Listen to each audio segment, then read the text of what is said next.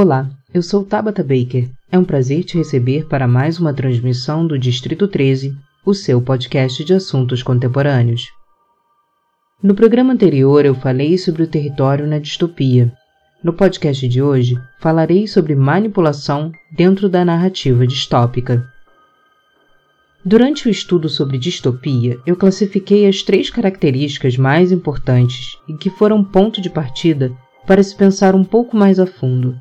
Até aqui eu falei um pouco sobre governos opressores, território e hoje falarei sobre manipulação.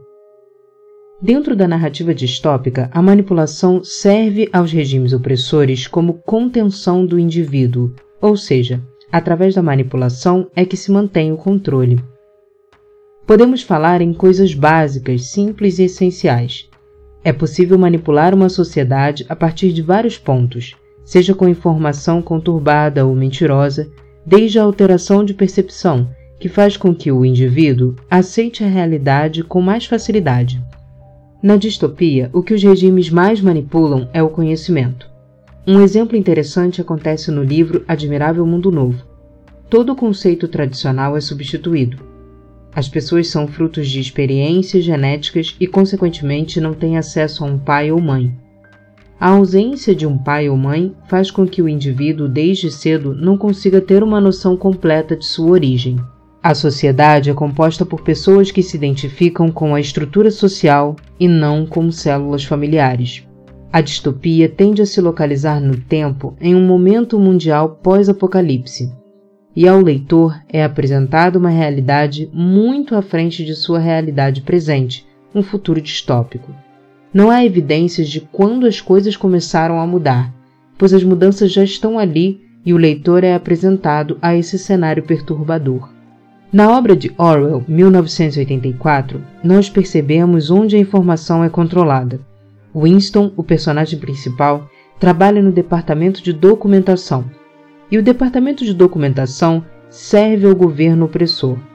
Na narrativa é possível ver Winston fazendo mudanças em matérias de jornais para serem armazenadas. É dessa forma que o governo mantém até mesmo o passado sob controle, afinal, uma mentira contada muitas vezes acaba se tornando verdade.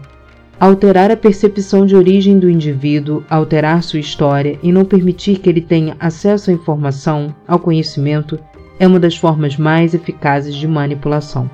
Uma das frases mais emblemáticas e importantes da obra de Orwell é a que diz o seguinte: Quem controla o passado, controla o futuro. Quem controla o presente, controla o passado.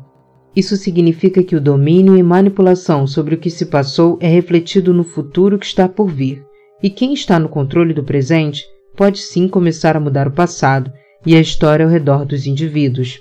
Nos próximos programas falarei sobre mais algumas narrativas e principalmente sobre alguns conceitos. Na descrição do programa de hoje você encontra links para as narrativas distópicas citadas até aqui. Essa foi mais uma transmissão do podcast Distrito 13, transmitindo conhecimentos e trocando ideias.